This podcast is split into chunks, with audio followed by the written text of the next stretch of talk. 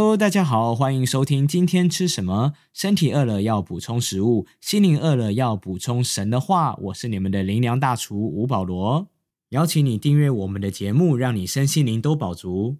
今天要跟大家分享的题目是击败亲密关系的杀手下集。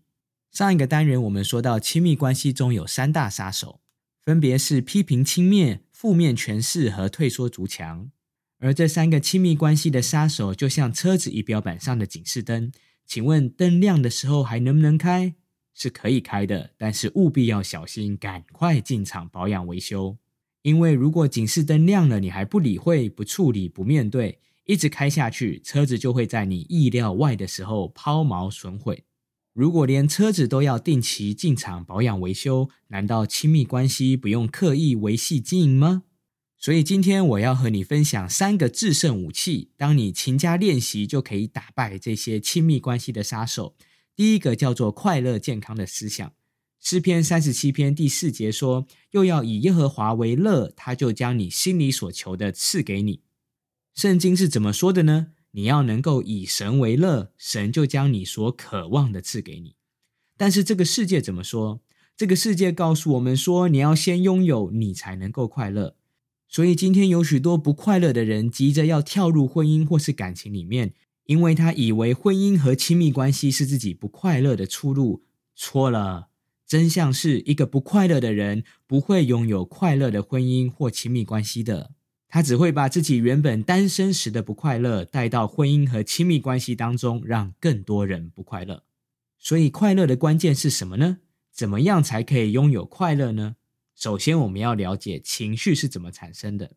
心理学家告诉我们，事件引发想法，想法带出情绪的流程。所以，常常有这样的现象：家里头的一句话，在外人耳中听起来还好，为什么在家人耳里反而充满了情绪，甚至充满了愤怒呢？因为同样的一句话，触发了不一样的想法，也衍生出不一样的情绪。因为这句话、这个神情，甚至这个眼神，触发了过往伤害的记忆，所以就生发出了很不一样的情绪。难怪圣经箴言告诉我们：你要保守你心，胜过保守一切，因为一生的果效都是由心发出。心里是一个人储存思想和信念的地方，而你我一生的成败，就从我们里面存了什么样的思想和信念来决定。其实快乐并不复杂。只要我们对事情有好想法，对自己有好看法，你就快乐了。过往我们在儿童淫会中常常用一千元的例子来做比喻。当一张一千块的钞票折了、皱了，甚至脏了，你还会想要吗？大家都会想要，因为不管它多脏多旧，它都还是一千块的价值。那如果这张一千块的钞票掉进马桶里，沾到了恶心的东西，你还会想要吗？大家还是会抢着想要，因为这也不损它一千元的价值。但是很奇怪的，我们都懂一千块的道理，但是却很难把这道理应用在自己的身上，不晓得自己有多贵重。你知道自己有多值钱吗？今天在外面，你植一颗牙恐怕就要十万台币。正常的人一共拥有三十二颗牙齿，代表你一张开嘴就是三百万了。你有没有看过三百万？嘴巴打开你就看到了。甚至美国有个黑市器官贩售网站，它上面每一个器官都是有价格的。一颗肾脏卖六百万台币，肝脏卖四百五十万台币，肺一片要一百七十万，骨髓每公克要七十万台币，心脏最复杂，从四百万到四千万都有。所以拍拍你自己的身体，你整个人全身的身价就超过了十二亿台币啊！你有看过十二亿台币吗？去照照镜子，你就会看到了。这还只是价格，而你的价值更贵重。格林多前书六章说到：“因为你们是重价买来的，所以要在你们的身子上荣耀神。重价是多少？重价是无价，因为神的儿子耶稣基督为你我的罪死在十字架上，用神儿子的生命交换我们的生命，让我们因着信靠神有永生。”让我们能够到神面前来享受敬拜他、与他同在的生活，祷告蒙应允，有永生的确据。难道这不是无价吗？请问你可以用多少钱买到救恩和神的同在？答案是再多钱都买不到的。所以，一个人为什么可以以神为乐？因为他体会到了救恩的宝贵。神竟然会看上我，拣选我，拯救我，这真是我的荣幸，这真是我的价值。要知道，为什么一个人会常常贬义别人的价值呢？因为他对自己没有安全感，所以需要透过压抑别人来证明自己是有价值的。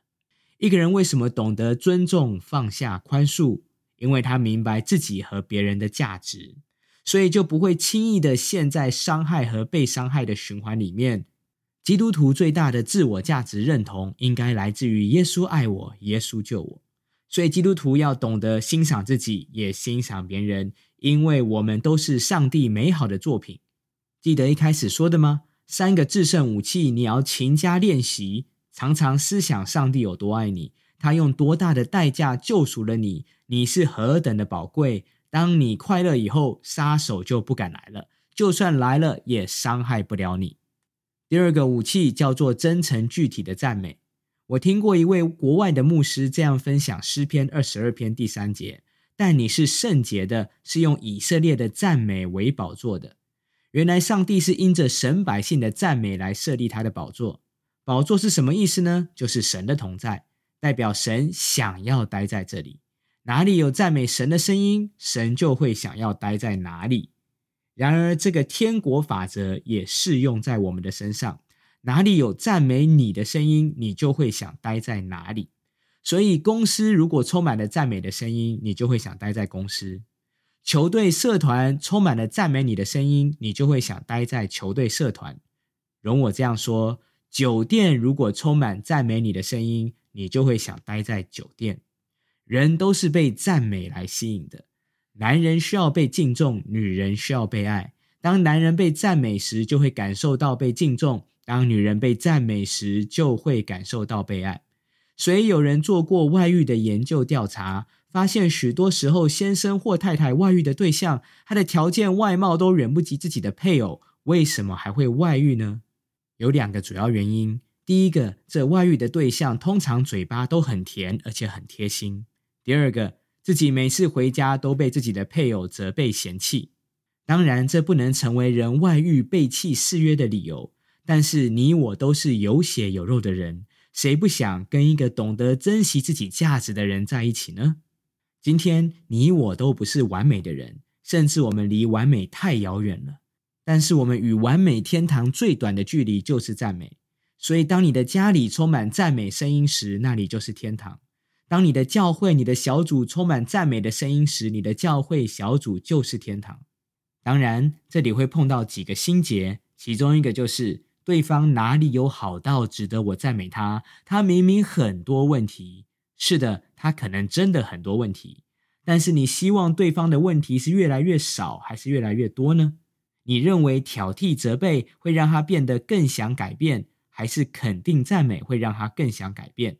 我相信答案是肯定和赞美，所以今天你想要改变一个人吗？那赞美肯定绝对比责备挑剔更加有效。如果你始终看不到一个人值得被赞美的地方，那恐怕不是他的问题，是我们看错地方了。就好像你平常不用买卖租房子的时候，你都不会留意到街头上有很多挂租跟挂售的广告。但是有一天，当你需要买卖租房子的时候，你就会发现，怎么路边常常都是挂租跟挂售的广告？你说这些广告以前不在吗？他们以前都在了，只是当我没有留意、注意这些东西的时候，我们就很容易看不到它。所以每一个人绝对都有可以肯定、赞美他的地方，重点是我要看对地方。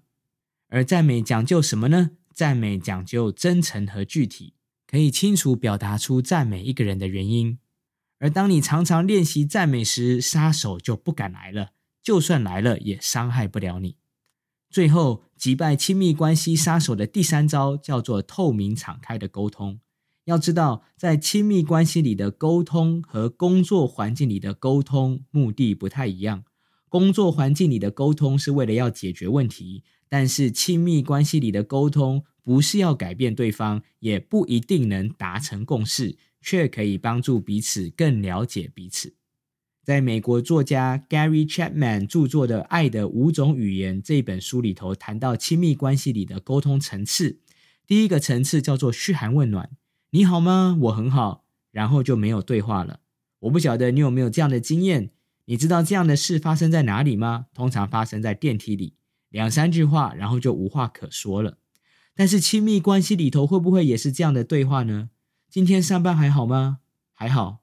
吃饱了吗？吃饱了。怎么办？你需要提升到第二个层次，叫做诉说事实啊。我今天中午和同学一起吃饭，你是不是换了一副新的眼镜？我家的狗最近生病了，让对方可以接续你的对话，但是单纯分享事实也很难建立亲密关系，所以你还需要下一步叫做交换意见。比如说，最近股票市场好像有下跌了，你觉得我该进场吗？